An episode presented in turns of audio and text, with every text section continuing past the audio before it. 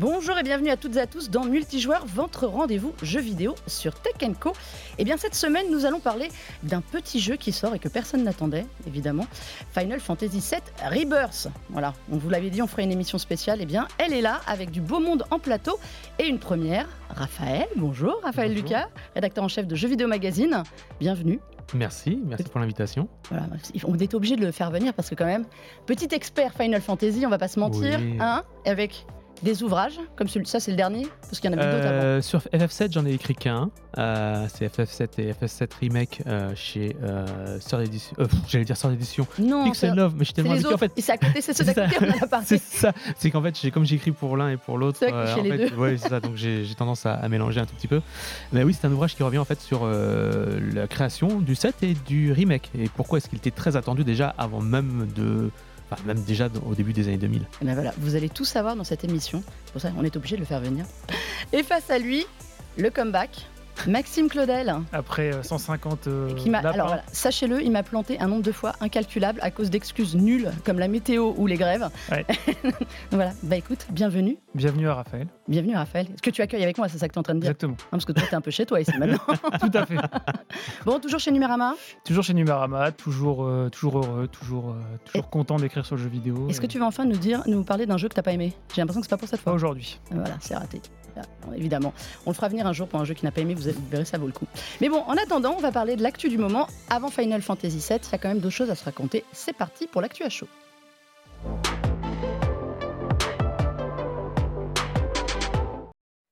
Alors c'est une actu à chaud que j'ai l'impression d'avoir toutes les semaines, malheureusement. Euh, ça parle encore licenciement dans l'industrie du jeu vidéo. Là, on a appris coup sur coup que euh, ça canardait partout, et notamment chez Electronic Arts, qui a annoncé 670 euh, licenciements hier, on va en reparler. Chez Sony, qu'on a annoncé 900, Supermassive aussi euh, licencie à gogo. Euh, Raphaël, il y a quand même une tendance globale sur les studios, euh, les gros studios et les gros éditeurs. Oui, alors quelles sont les causes? Est-ce que c'est la suite du Covid? Est-ce que ce sont des mauvaises gestions euh, euh, du de, des équipes managériales? Est-ce que c'est un ensemble de, facteurs? Alors moi, je ne suis pas économiste, euh, ni gestionnaire, ni quoi que ce soit, donc j'aurais beaucoup de mal. Connaisseur du jeu vidéo déjà. Connaisseur du jeu vidéo, mais c'est vrai que c'est la première fois qu'on en voit autant. L'année dernière, en 2023, avait déjà été très fort en licenciement, si on peut utiliser le terme. Euh, on, est, on, en est quand même au bout de deux mois quasiment au total. Ouais, c'est ça. on en a 8000 là ce soir. C'est ça, c'est ça. Donc en fait, on n'a on a jamais vu ça depuis euh, des années. Euh, c'est la première fois, mais je pense que oui, il y, a, y a un effet, c'est évident, Covid, où il y a eu énormément de, de, de, comment dire d'embauches et de, studios qui ont commencé à et puis il y a aussi évidemment tout ce qui est les, les, les, financiers. Euh, on, a, on a vu que beaucoup de studios étaient en train de se réorganiser, de, se transformer, de changer, d'évoluer. On a vu qu'il y avait le remote. Enfin, il y a beaucoup de. il, y a, une convergence de C'est ça, en fait. C'est très compliqué de. Et franchement, je suis mal placé pour parler de ça. Tu vois, donc je, alors, moi, je n'irai pas là sur ce terrain-là. Andrew Wilson, le patron d'Electronic de, Arts, hier a expliqué. Alors, au-delà des jeux qui vont être annulés, ils veulent se recentrer sur le foot, évidemment. Hmm. Euh, donc c'est eSports FC maintenant, on n'a plus le droit d'appeler ça FIFA. et sur les jeux de, de course, euh, l'abandon du projet euh, Star Wars. Mandalorian, c'est ça? Ouais, autour du Mandalorian chez Respawn. Donc, il se concentrera que, sur, mais... que, sur, les Star Wars Jedi. Ça y est, tu commences, toi. Ah mais Iron Man et Black Panther sont maintenus. Il, il parle, lui, du en fait, besoin de réorganiser pour rationaliser, pour offrir des expériences plus profondes et plus connectées aux fans du monde entier. Alors limite, c'est de la faute des fans quand même, hein, qui veulent des jeux exigeants. Parce que, parce que par exemple, ils ont, ils, enfin, ils sont plantés avec le, FPS qui s'appelait Immortan. Euh, euh, bah, le truc, euh, le truc un peu original. c'est le seul truc qui se vend pas chez eux. Alors que c'était un jeu assez original en fait. Enfin, donc en gros, c'est en gros le message, c'est les fans, enfin les joueurs veulent des, veulent de la valeur sûre. Donc Ce qui est marrant, c'est que c'est quelque chose qui me rappelle beaucoup Capcom il y a quelques années. Je sais pas si vous vous souvenez, ça devait être en 2012-2013, je sais pas exactement, mais je me souviens très bien que Capcom avait dit bah, terminer l'externalisation, terminer de travailler avec des studios externes, on va tout, on va se recentrer sur ce qu'on sait faire. Mm. Euh, et c'est là qu'on avait eu des Monster Hunter, etc. etc. Mais euh, oui, on a, on a cette, euh, ce repli en fait. Square Enix aussi a fait ça hein, à une époque, hein, et je pense qu'ils vont revenir. Et d'ailleurs, je crois qu'ils ont annoncé revenir aussi. Tout le monde en fait annonce ça, c'est de revenir sur leur franchise qu'ils vendent, quoi. Tout simplement, on voit qu'Ubisoft fait la même chose avec Assassin's Creed, et je pense que l'échec de Skull and Bone va les pousser à Comme tu y revenir. vas, ça fait 15 jours qu'il est sorti. Oui, bon, enfin, euh, ça fait 15 jours, mais on sait qu'il n'y a personne dessus. On sait qu'il va pas se vendre. Enfin, et c'est pareil pour Suicide Squad. hein. Warner l'a dit déjà, euh, ça marche pas. Le jeu service, ça marche pas. Donc tout le monde va se recentrer sur ce qu'ils savent faire. Là, on, on peut être sûr que euh, Warner va faire un Hogwarts. On sait qu'il y a un, un Hogwarts Legacy en- 2 qui est en développement, c'est sûr. Même si c'est pas annoncé officiellement, c'est pas une rumeur ni quoi que ce soit, c'est évident. Euh, et il y a plein d'autres jeux comme ça. Je pense que tous les studios vont, ont- et tous les mêmes constructeurs ont pris la mesure de ce qui s'est passé là récemment euh, et des choix qui ont été faits il y a quelques années, notamment sur l'orientation vers le jeu service, etc. Mm. Sony, Les c'est un- C'était un pari manqué en fait. c'était un pari service. manqué, mais c'est un pari manqué depuis quelques années. On avait vu déjà. Oui, mais ils insistent. Mais c'est-à-dire que parce qu'en fait, il faut terminer, il faut le Ouais. sortir le jeu à un moment quand on a que- dépensé des millions de- dessus sur euh, Skull and Bones ou sur euh, Squad. C'est-à-dire que le, le problème pour moi du jeu service, c'est qu'il peut pas y en avoir 36 000 sur Non. le marché en fait.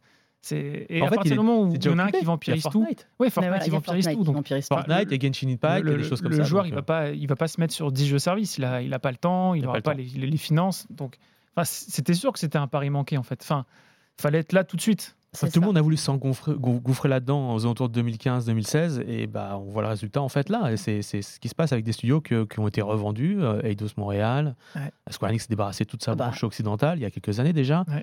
Euh, mais et la raison c'était c'était ça c'était des jeux qui se Embrasseur vendaient pas qui liquide aussi pas mal. c'est ce un que j'allais brasseur dire. qui a tout récupéré et, Et qui qui reliquide maintenant enfin, voilà. Embracer, on en parlera une fois plus profondément. Je pense qu'il y a une autre euh, philosophie euh, Oui. du jeu vidéo qui Même Star mérite. Citizen euh, licencie. Et vous vous Alors, compte toujours pas là. c'est vrai Je voudrais juste qu'on parle d'un point qui m'a interpellé Euh, côté Sony. Alors Sony, donc on l'a dit, liquide 8% de ses effectifs, mine de Alors, rien. qui se porte très très bien. Alors qu'il se porte bien chez. Insomniac, chez Naughty Dog, chez Guerrilla et aussi chez ses plus petits studios, dont notamment euh, London Studio qui lui ferme complètement, qui était quand même celui qui lui avait fourni euh, pas mal d'expérience en réalité virtuelle. Mm. Euh, et il y a aussi, j'oublie pas, euh, Fire Sprite aussi qui est touché, Mhm. qui était celui aussi en partie derrière Horizon Call of the Mountain. Qu'est-ce qui se passe? Est-ce que ça veut dire, est-ce que c'est un message envoyé par Sony en disant bon, notre PSVR 2 il a un an mais il a un peu floppé, on va pas se mentir? Non, mais c'était, enfin, c'est un message qui, on a, on n'a pas besoin d'apprendre que des licenciements et des fermetures de studios VR pour pour savoir que le PlayStation VR 2, c'est, euh, c'est- enfin, je, pour moi, c'est un four? Non, mais dès le début, en fait, c'est-à-dire que Sony arrive avec un casque qui est en termes de hardware et franchement est plutôt très bien. Très très bien. Enfin, ils ont répondu à toutes les critiques du premier, euh, un seul câble, euh, écran OLED, euh, manette immersive. Enfin, en termes de proposition hardware, c'est top. Mais il n'y a pas de jeu.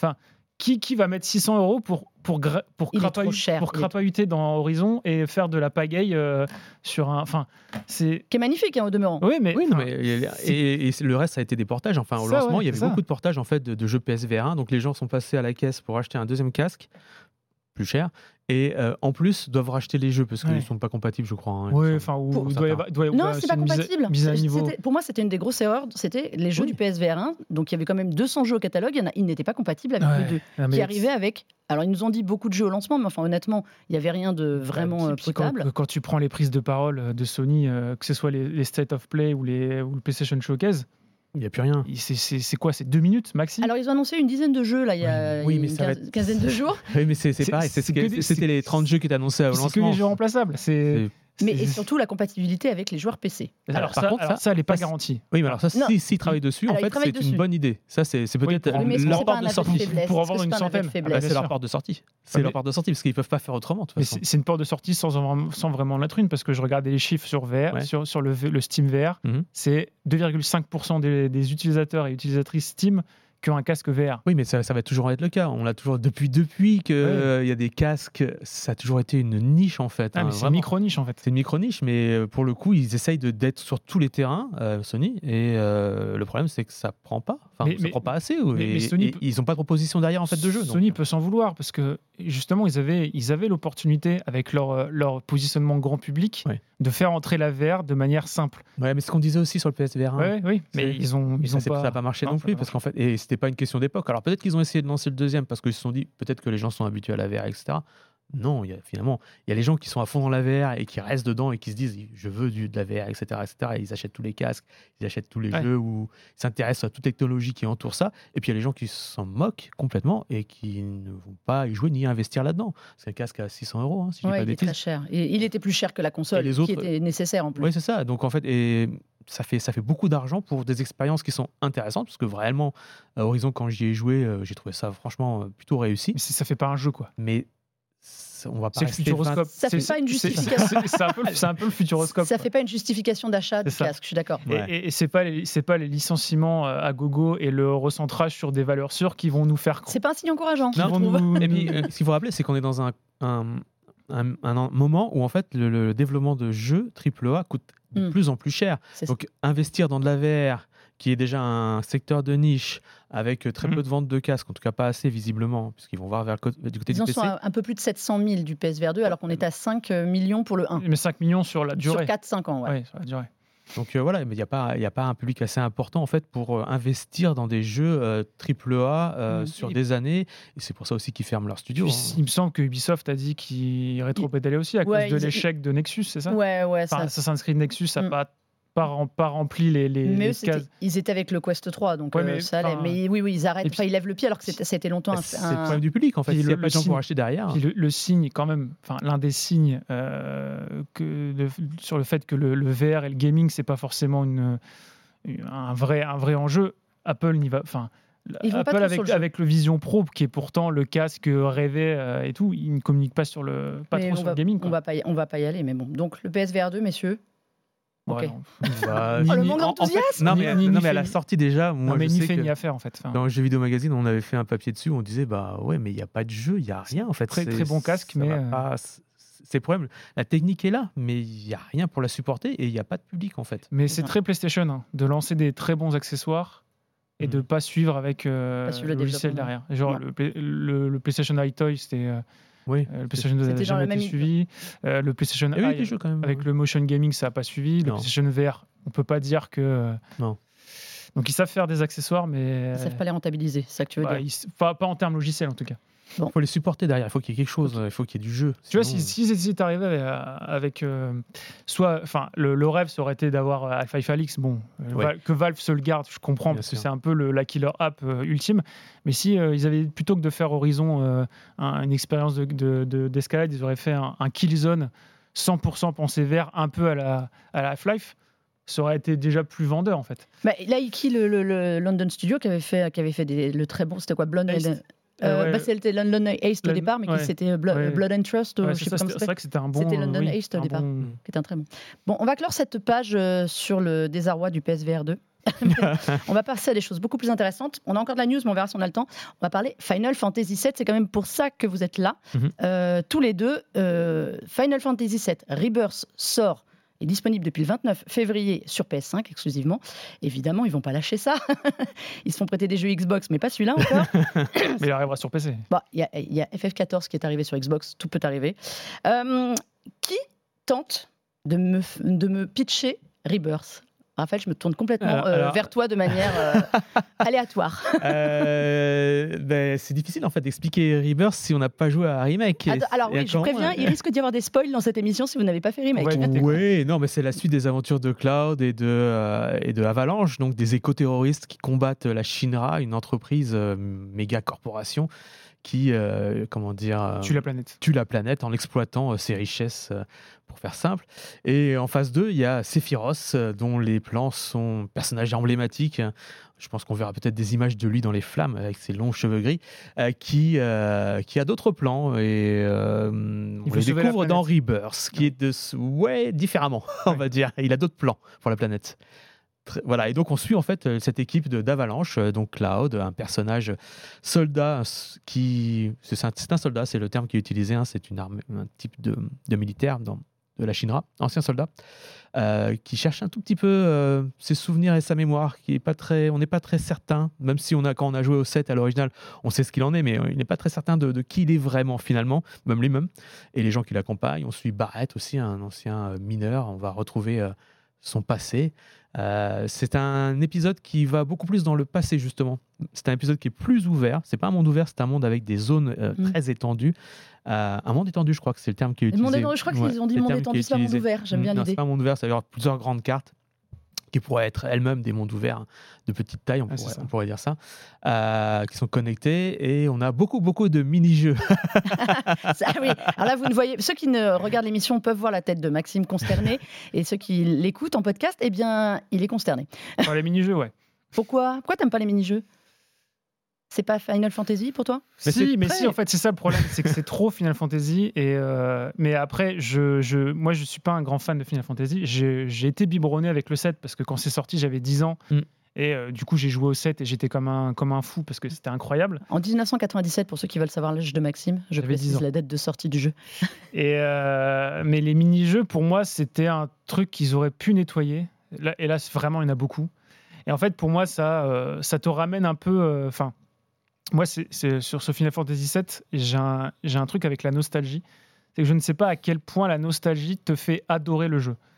Ah, on, va y, c'est-à-dire que- on va y revenir sur on va ce point. revenir, mais et du coup sur les sur les mini-jeux, moi quand je jou- quand j'ai joué à Rebirth, j'ai retrouvé le gamin que j'étais euh, quand j'avais 10 ans, sauf quand il y avait des mini-jeux parce que ça me ramenait à la réalité du gameplay qui est euh, enfin les mini-jeux c'est Ils sont très variables en qualité. c'est et c'est ça en termes de qualité de prise en main, c'est pas toujours euh, c'est pas toujours la, la folie quoi. T'as as vraiment l'impression des fois de rejouer à un jeu d'il y a 20 ans et Bah, c'est un jeu qui en a presque 30. hein. Ouais, ouais, ouais. Alors justement, messieurs, Final Fantasy VII Rebirth donc, fait suite à Remake, Hmm. qui était un remake, comme ça, le- ça le dit, du jeu de 97.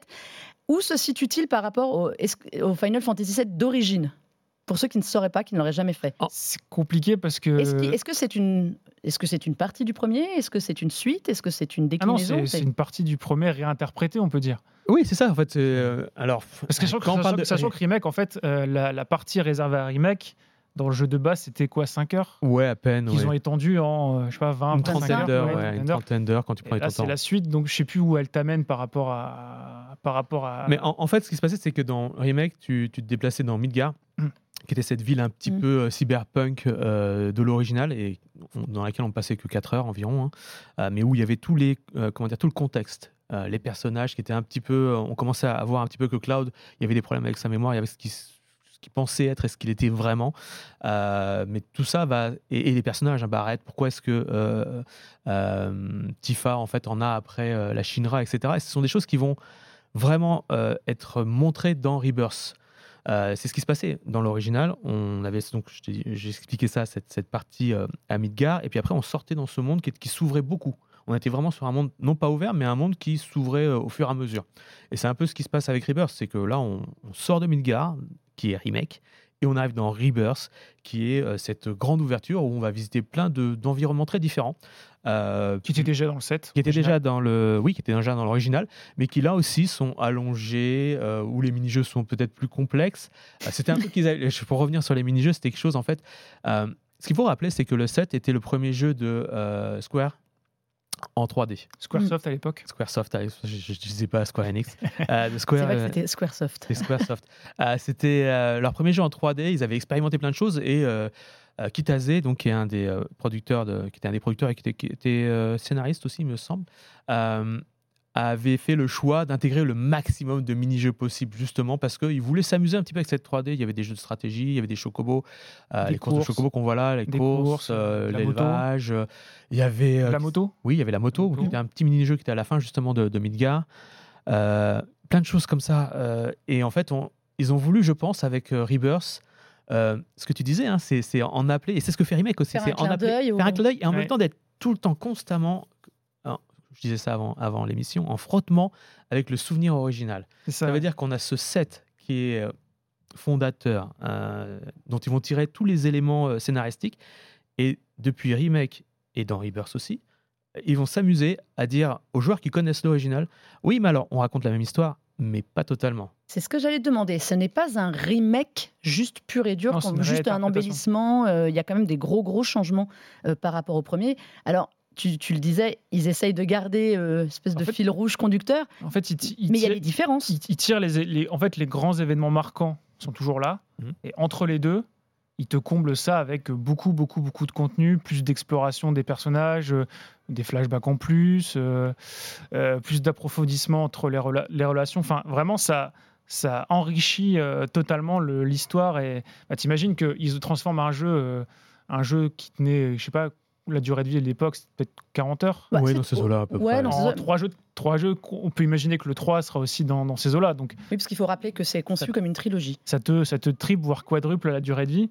Donc ça te laisse quand même beaucoup, beaucoup d'heures de, de contenu en plus. Mais est-ce que c'est du remplissage ou, des- ou du vrai, d'un vrai intérêt? Alors sur, sur, sur, la, sur la narration, je sais, pour moi, c'est pas du remplissage. Alors il y a quelques longueurs forcément, parce que sur, il y a, de temps en temps, il y a des trucs qu'ils auraient pu éliminer, mais globalement, sur la narration, pour moi, c'est pas du remplissage. Par contre, sur les zones ouvertes, là où on te laisse un peu Mm. plus de liberté, où on te lâche, où on te dit, euh, on va te dire de. c'est- Pour moi, c'est les quêtes FedEx euh, qu'on voit depuis Très à la mode dans les jeux. très à la mode d'il y a 15 ans en fait, c'est-à-dire Hmm. euh, des tours à escalader, des combats additionnels, un peu d'exploration, mais c'est très basique. Il n'y a pas de, il y a pas ce côté organique comme on a vu dans, dans les derniers mondes ouverts, Elden Ring et Zelda et compagnie. Ça reste très scolaire sur la, la partie monde ouvert. Enfin, la partie zone ouverte en tout cas. Donc, sur la partie narration, j'ai aucun, aucune réserve. Pour moi, c'est, ça, fait, euh, ça fait exactement ce que je voulais, c'est-à-dire ça te ravive les souvenirs que tu avais quand tu étais gamin. Et pour moi, moi, j'ai pas rejoué à FF7 depuis que je suis gamin. J'ai jamais euh, Mm. refait les, remaster, les remasterisations, les, les portages, etc. C'est intéressant, ça c'est que tu restais avec le souvenir de C'est ça, l'époque. C'est ça, c'est-à-dire que un des lieux emblématiques du jeu, c'est le Gold Saucer, c'est un, Mhm. un parc d'attractions, c'est une espèce de parenthèse dans le jeu, c'est-à-dire qu'on te dit tu dois sauver la planète, et à un moment donné dans l'histoire, on- ah non, tu, tu peux t'amuser un petit peu dans un parc d'attractions. à l'époque, euh, bon, c'était un peu... Enfin, c'était mignon, quoi. C'était des graphismes en polygone, euh, Mhm. etc. Là, c'est en 4K, c'est... ça Il est beau. explose de- Le jeu est très ça très beau. explose de partout. Et, et en fait, revivre des souvenirs que tu avais quand tu étais enfant ou adolescent ou peu importe, ou jeune adulte, avec euh, plus de modernité et, euh, et tous les, enfin, toute l'imagination que tu t'es construit autour de ça, mais de les voir matérialiser avec la, la- la technique d'aujourd'hui et, et franchement le soin, parce que Square Enix, tu sens que ils n'ont pas envie de se planter. Donc ils soignent, euh, ils soignent tous les, tous les micro-détails. Enfin, c'est vraiment sublime sur certains passages. Et en fait, revivre tes souvenirs d'antan, euh, Tel que tu crois les avoir gardés. tels que tu pourrais les ça, en avoir fait. regardés, mais magnifiés en quelque sorte. C'est pour moi c'est magique et c'est là où je me dis si, si t'as pas fait l'original, si t'es pas un peu, euh, ah, si t'as pas un peu d'affection pour euh, pour FF7, je me dis peut-être que ça marche moins et peut-être que tu es plus euh, peut-être que tu es plus raccroché aux, aux défauts de gameplay, aux... Et en même C'est temps, c'est un, jeu dangereux auquel joue euh, Square Enix, là, justement, avec euh, FF7. C'est que c'est leur gros titre, c'est leur franchise. Parce qu'en fait, FF7, F- Final Fantasy, c'est une franchise. Et dans cette franchise, il y a une Final franchise. Fantasy int- et les autres, quoi. Voilà, c'est ça. Il y a le, ce set sur lequel il y a eu des livres, sur lesquels il y a eu euh, des films film. d'animation. des films d'animation, il y a eu euh, d'autres jeux, Crazy Score, etc. C'est un, truc dont on parle depuis tout le temps. Voilà, c'est ça. Et c'est en fait pour ça qu'ils voulaient relancer, à force d'entendre les fans. Puis tous les anniversaires, ils nous les ont fait. hein. Bah oui. Les 5, les 10, Bah, les ils 15, sortent les 20. Avec des ressorties, avec il n'est pas disponible en fait? remaster. En fait, oui, il est, il est surtout en fait hein, l'original. Donc vous pouvez parfaitement rejouer au 7 pour voir en fait qu'est euh, ce euh, en quoi il est différent de ce de ce remake et ça qui est intéressant mais c'est aussi dangereux parce que il y a à jouer avec les, les souvenirs des gens et à tenter en même temps euh, le Nomura style ça veut dire d'avoir des des scénarios un petit peu compliqués où en fait il y a des Ah, faux semblants Je des vais pas trop spoiler, mais ça, ça tend un peu vers ça là. mais il y a un peu de ça justement et Kingdom Hearts quoi. mais déjà, dans, dans, dans Remake, il y avait ça tout à la fin, euh, quand on voyait Oui, là, des scènes de toute fin, on va pas spoiler non plus, mais il y avait des moments où tu disais, hein, quoi? Oui, la fin Enfin, de remake a pas trop de sens. c'est même pas un remake, c'est encore autre chose qu'un remake, c'est vraiment une réinterprétation, c'est une relecture de Final Fantasy VII par les gens qui l'ont fait à l'origine. Ça veut dire qu'ils se sont dit, on va reprendre ce qu'on a fait et on va le remettre sur l'établi et le couper déjà en trois, parce que ça va vendre un peu plus évidemment, mais ça va coûter aussi beaucoup plus cher à produire. Ah oui. Et ils le disent, et beaucoup plus d'années. hein. Euh, ils ont dit dernièrement que s'ils devaient faire le 6, je crois, euh, ça leur prendrait 20 ans. je crois que le comme ça. 6, le 6 c'est très compliqué. ouais. Bah, parce qu'en plus, en- pour le coup, c'était pas de la 3D, c'était euh, Ouais. en 2D. Enfin bon. Il y a tout à reconstruire. Il y a tout à reconstruire. Et là, déjà, ils essayent de reconstruire aussi l'intrigue. C'est-à-dire qu'il y a, ce, comme tu l'as dit, tous ces moments marquants qui sont tous là. On a Nibelheim, on a le manoir de Nibelheim, on a euh, le Gold Saucer, etc. Et tous les mini-jeux qui sont autour. Mais à côté de ça, euh, il y a une. Comment dire Il y a tout ce qui est, ce qui est arrivé à la fin de Remake. Et cette question constante de savoir est-ce qu'on est toujours dans le même monde? Est-ce que. En fait, il y a beaucoup de méta autour de tout ça. Ouais. Et ce qui est arrivé avec Kingdom Hearts, c'est un Nomura, donc Ah, qui mais était un. Moi, Kingdom Hearts, c'est un. Enfin, moi, j'ai lâché l'affaire parce que c'est des clones de, de, de réalité parallèle et machin. C'est. C'est ce qui se passe un petit peu, avec, et c'est la- l'inquiétude de beaucoup de Moi, joueurs je- justement. C'est pour ça que je disais que Square Enix joue un jeu dangereux peut-être avec, avec cette réinterprétation qui va dans le sens de Qui pour aller aller trop plus loin, loin, ouais. ouais, qui pourrait aller trop loin. Que- alors j'ai une question, euh, deux en un. Est-ce que c'est un jeu en effet qui n'en appelle pas aux nostalgies qu'on est. Moi j'ai fait celui en 87, je suis comme toi, j'ai pas, j'ai pas, j'y ai pas retouché depuis. Euh, Est-ce que pour les, les nouveaux joueurs, parce qu'on sait aussi que les remakes l'intéressent, c'est de les porter sur des nouvelles consoles pour, euh, pour avoir un regard, euh, le regard des joueurs actuels, est-ce que ça reste accessible en thématique, en tout, à des nouveaux joueurs, ou est-ce que c'est juste une petite Madeleine de Proust? Non, non, parce qu'en fait, je pense qu'en fait, les joueurs, les joueurs qui n'y ont pas joué à l'origine, qui n'ont pas joué à celui de 97, ne vont pas voir tout ça. Ils vont voir que euh, bah, ce qu'il leur est montré, tout simplement. Ils vont se dire, il y a un sous-texte peut-être, mais bon, d'accord, euh, c'est bizarre. Euh, ce personnage de Zach, tiens, ok, on, on a parlé un tout petit peu à un moment, il réapparaît. Là, je ne vais pas spoiler parce qu'on a vu des images. hein. Mm. Mais, mais de dire qu'en effet, dans le premier, on en parle, On en parle mais il n'existe pas. n'existe on voit pas, on le voit pas. dans l'original, ouais. Dans l'original, que là, il existe. quelque part, à un moment. quelque part, on ne sait pas ce que c'était. On ne sait pas si c'était un flashback, on ne sait pas si c'était une vision du futur, on ne sait pas si c'était une vision d'un autre monde. Ouais, univers parallèle. ouais. Voilà, Enfin, c'est- ça brouille un peu les pistes là-dessus. ouais. ça brouille un peu les pistes. Et c'est vrai, quand on lance Rebirth, bah, les pistes sont toujours brouillées. Après, quand on le termine, peut-être que c'est différent. Je on ne dirai pas. rien. Eh, sais alors, pas. moi, je vais vous demander votre avis. Euh, sans tout spoiler, parce qu'on sait qu'il a une note métacritique, donc le- la somme des avis un peu de la presse, euh, assez hallucinante. Maxime, est-ce que ce 93 sur 100, il est justifié? Relativement, je pense. Parce que euh, déjà, il y a un truc dont on n'a pas parlé, c'est que le système de combat, pour moi, il est euh, incroyable. Mhm. Et c'était déjà le cas dans Remake. Donc euh, la réinvention du... Parce qu'il faut rappeler quand même qu'à l'époque, c'était du tour par tour euh, avec combat aléatoire. Et franchement, la donnée aléatoire, ça pouvait être pénible quand tu faisais 5 minutes de, de déplacement et que tu te faisais attaquer 10 fois. Donc, euh, euh, franchement, réinventer ça de manière. Parce qu'en fait, ils gardent le, le côté un peu tour par tour, parce que tu peux donner des ordres, euh, tu, tu peux choisir des actions. euh, en- C'est un- hybride, en Ouais, fait. c'est un hybride entre, entre temps réel et tour par tour, et ça fonctionne très, très, très bien. Et ça, c'était déjà le cas dans le remake, et là, dans, dans Rebirth, ça fait encore euh, largement le Ça taf, d'autant qu'ils approfondissent un peu la personnalisation, etc. Donc, déjà, en termes de gameplay, c'est très solide, mis à part les, les mini-jeux et. euh, Vous l'aurez compris, Maxime n'aime pas les mini-jeux. et, et- et en- et l'escalade, parce que ouais, ils ont mis des phases d'escalade qui sont ridicules, mais, mais euh, en- donc pour moi visuellement c'est joli. Alors il y en a qui ont quelques, quelques appréhensions là-dessus. Moi je trouve ça très joli globalement. Quelques- Raphaël, tu texture. trouves ça moins joli que. Non, bah, il y a quelques problèmes de texture comme, comme dans le précédent, hein, mais ça, c'est pas Mais la réelle très globale, est quand même, enfin, il y a quand même des plans qui te tabassent. Et, euh, Mm.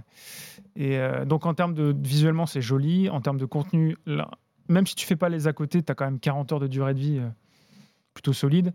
Euh, L'histoire, pour moi, la les thèmes, les thématiques, les personnages, le, etc., n'ont pas vieilli, ce qui fait que ça marche encore euh, par, pour les nouveaux joueurs. Peut-être même exemple. encore Mm. mieux aujourd'hui qu'à l'époque, hein, ouais. puisque les, les joueurs sont plus âgés, hein, sont ça, plus ouais. concernés par tout ce qui se passe autour de l'écologie, etc. Oui, c'est ça.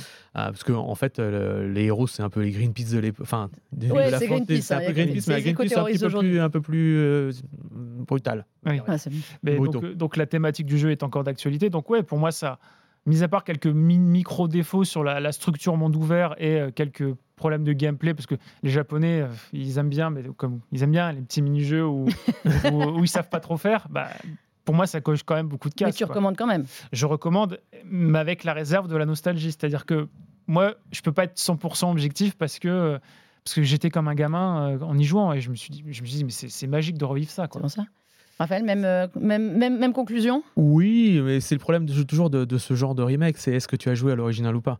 Euh, Et de, de la presse euh, ou des médias ou même des vidéastes, de savoir si leur avis est lié justement à un Mm. passif avec euh, une série, un jeu, un personnage euh, ou pas. Euh, et dans ce cas-là, ça peut aller dans un sens ou dans l'autre. Alors visiblement, la presse, euh, principalement américaine, parce Mm. que c'est celle qu'on retrouve le plus sur Metacritic, a l'air d'être emballée. Euh, je crois qu'ici aussi, en France, on a été plutôt, euh, tous, euh, ouais, euh, très positif sur, sur le jeu.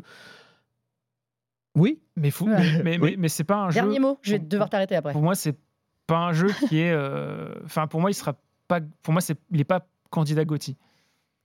Ah, Ça peut être. euh, En même temps, ça va être compliqué cette année. hein. Je- je- quand tu regardes ce qui sort cette année, Oui. c'est- moins, moins compliqué que l'année dernière quand même. c'est moins compliqué que l'année dernière, je pense aussi. bah non, ça va être compliqué d'en trouver un à mettre oui, ça, on- ça- ça vraiment être- euh, ouais. tout en haut, quoi. Ah oui, oui. Bon, messieurs, vais- je dois vous arrêter parce qu'on a fini. Je fais un dernier coup pour euh, que la régie me déteste. C'est pour moi. Voilà. Le mot de la fin. Terminer là-dessus, ouais, Merci, merci euh, Square. Marqué Victory quand même dessus. Donc voilà, messieurs, on est arrivé au bout, même au-delà du bout de, de cette émission sur Final Fantasy. Merci à vous d'être venus. Alors, on a mis plein de lectures. Vous avez, dont on a dit le, le livre, je rappelle, de Raphaël, qui est là. Final Fantasy 7 et remake, Hmm. le making of, à retrouver chez Pixel Pixel Love cette fois. Et puis voilà, je vous je vous en ai mis d'autres. J'ai des petits bras, alors j'arrive pas à les- à les atteindre forcément. Euh, ça, c'est chez Sœur d'édition dont Voilà. on parlait. Il y en a plein sur la musique aussi. On n'en a pas parlé de la musique de sortir, Final. Fantasy VII, euh, sur toute l'histoire. Vous avez largement de quoi faire pour ceux que ça intéresse.